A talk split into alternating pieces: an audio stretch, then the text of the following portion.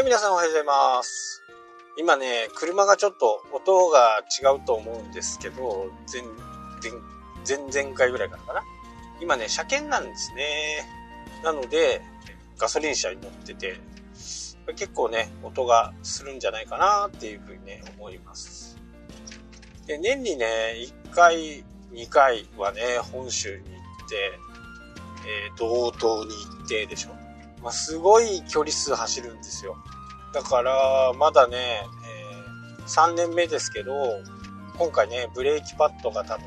もうダメかなっていう感じですね。ブレーキパッドはね、あのーダメになると、こう、音がするんですね。えー高級車じゃないやつ。高級車だとね、えーブレーキパッドのこう、ランプがつくんですけど、高級車じゃないと、ブレーキパッドがね、わざとこう、音を出して、減ってますよ、交換時期ですよっていうのをね、教えてくれるような風になってます。まあ、それと同時にね、ちょっと、右のフロントがね、ちょっとなんか変な感じかなっていうのをね、それを全部こう見てもらうのに、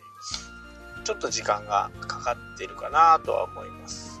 まあ、車はね、えーいつも言ってる三菱のね、アウトランダーっていうやつなんですけど、まあ、頑張ってね、えーいろんなこう、チャレンジをしてる三菱でね、えー応援したくも、えーなるんですけどね。まあ、ちょいちょいリコールは来ますよ。あそこがダメだ、ここがダメだとかね。初めの頃は相当来てましたね。3ヶ月ぐらい、3ヶ月に1回ぐらいね、リコールのが来て。なんか、緊急にやらなきゃなんないのはね、封筒の色が違ってたりするんですよね。確か。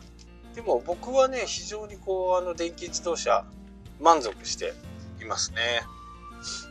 まあ、あんまり車にね、もう今は興味がないっちゃないんですけど、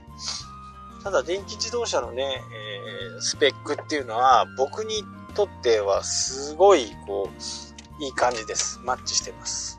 電気は使えるしね、キャンプに行ったり電気が使える、釣りに行っても電気が使えるっていうのはね、まあ非常にこう、いいかなっていう。まあ初めはね、ちょっと高いにせよね、えーガソリンを使う量もほんと減ったしね、最近車もね、毎日乗ることがなくなったかなと思ってね、車を乗らないでもね、いい状況を作っていってるっていうのが今の状況かな。本州行くとね、大体、まあ、前回ね、山梨まで行きましたから、静岡、まあ、最長は静岡まで行って、えーそこから山梨行って、そこから岐阜に行って、そこから富山ちょっと入って、新潟、山形、秋田、青森、北海道。8000キロぐらいかな。確かね、8500だったかな。すげえ走ってますよね。まあまあ、そんなに走るバカどこにもいないとは思うんですけど。お前トラックドライバーかっつうぐらいですよね。で、道東に行くとね、だいたい1200、300キロ。釧路とか、知床とか、あの辺行くとね、1200、300キロはもう、まあもう確定ですよね。で、えー知床弾道とかね、あの辺、知床から、網走からね、え知床に行って、知床からラウスに抜けて、ラウスから釧路、釧路から帯広を通って帰ってくるっていうと、1600キロぐらい。2000はね、多分行かないと思うな。車の運転はね、全然嫌いじゃないんで、全然いいんですけどね。さすがにね、600キロを超えると結構辛い。1日ね、600キロ。結構辛いですね。ただ本州の場合だとね、えー高速道路が、高速道路の600キロはそうでもないかもしれない。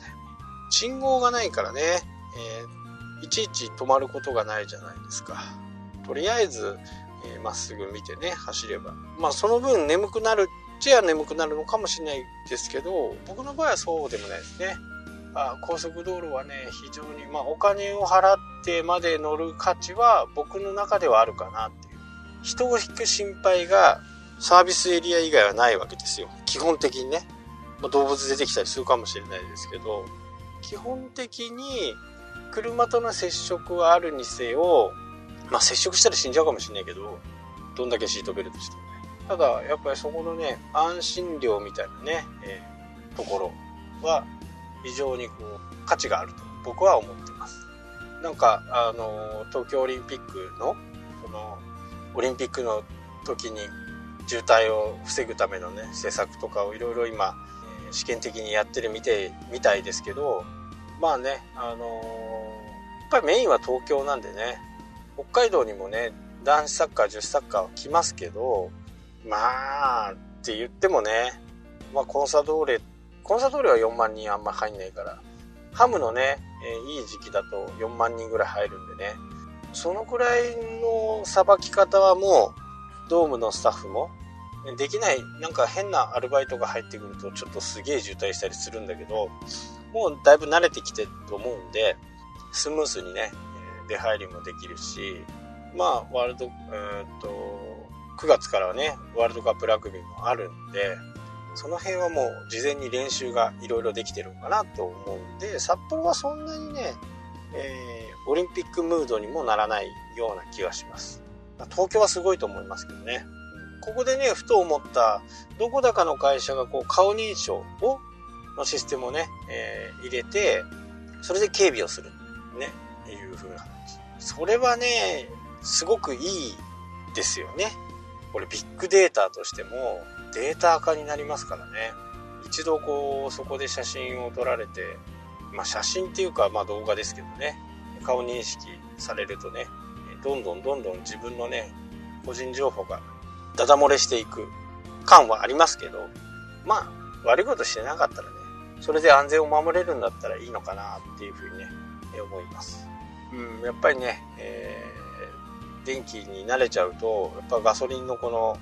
音とかはね、ちょっとやっぱ不満があるかなっていうふうにね、